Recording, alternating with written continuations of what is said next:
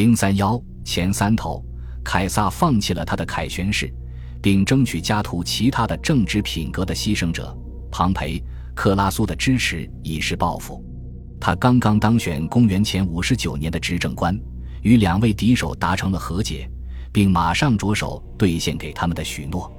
因此，加图对所谓前三头同盟的形成要负很大责任。正如他后来所说的。这个时刻是共和末期的真正起点。后人很容易猜想的是，如果凯撒的凯旋式得以举行，以及他在卸任执政官后取得一个重要行省的希望没有破灭的话，历史将会怎样发展？凯撒不是孤注一掷的冒险家，他在两位苏拉将领的手下执行军务时恪尽职守，并没有企图加入雷必达和瑟尔托里乌斯的马略派。自始至终。凯撒都可以宣称他的荣誉高于一切，自己珍爱他甚于生命。如果没有感到受了元老院的羞辱，他是否会成为一个忠诚不二的执政官，一个幡然悔悟的叛徒，像西塞罗始终期待他会成为的那样呢？可能这个答案并不十分重要。或许另一个更加引人注目但与此相关的问题，即公元前四十九年的内战能否避免，也不重要。历史学家所感兴趣的问题不在于某一事件是否不可避免，而在于它能否得到解释。共和国为何会在此时以此种方式终结？这与下面的核心问题相比，毕竟还是显得次要了些。罗马统治集团中的翘楚们既然已从共和国的存在中获益良多，为何还要摧毁它而进行政治自杀呢？如前所述，罗马人是从道德衰落的角度来看待这个问题的。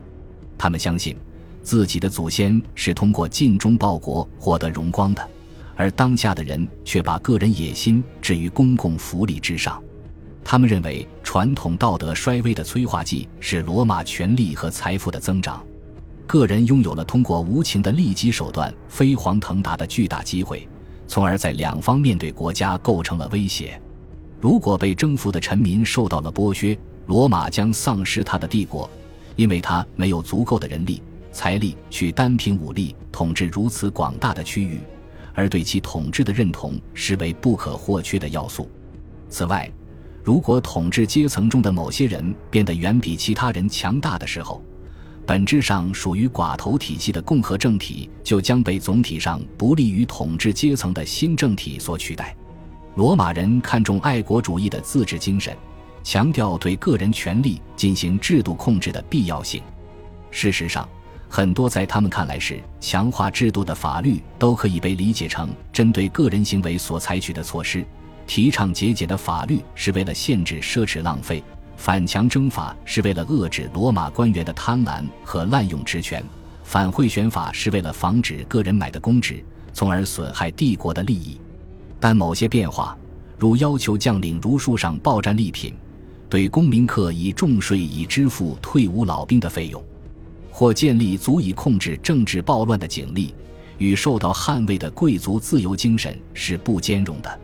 对于元老们而言，他们可以对诸如埃及这样富庶且具有战略意义的行省置之不理，却难以让那些在国外如同土皇帝一样的大将回国后再俯首帖耳。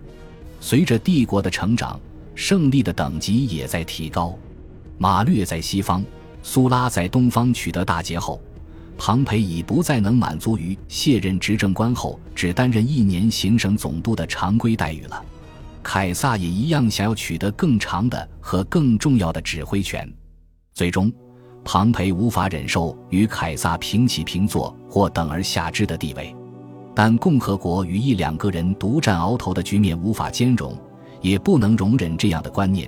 即丰功伟绩可以使一个人跳出他的同僚们设定的法律约束，正如相传凯撒在击败庞培后巡视敌人尸体时所表达的那样，他们是罪有应得。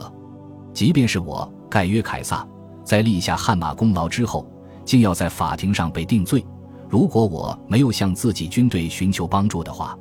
苏格拉底懂得法律必须得到遵守，哪怕法律的裁决并不公正。但在公元前四十九年内战前夕，罗马法律已受到强大个人的屡次践踏和无视，不再值得人们尊奉了。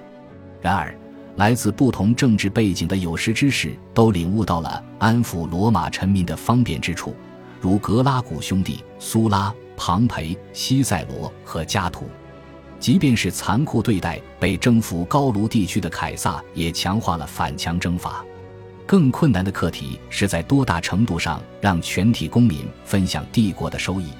因为当时并没有一个人格化的政府去发放专门的福利。贵族施舍的就有传统，使得那些立法分配土地、钱财的人们可以赢得信誉和民心，如同那些从自己口袋里掏钱施舍的人一样。因此，提议增加骑士。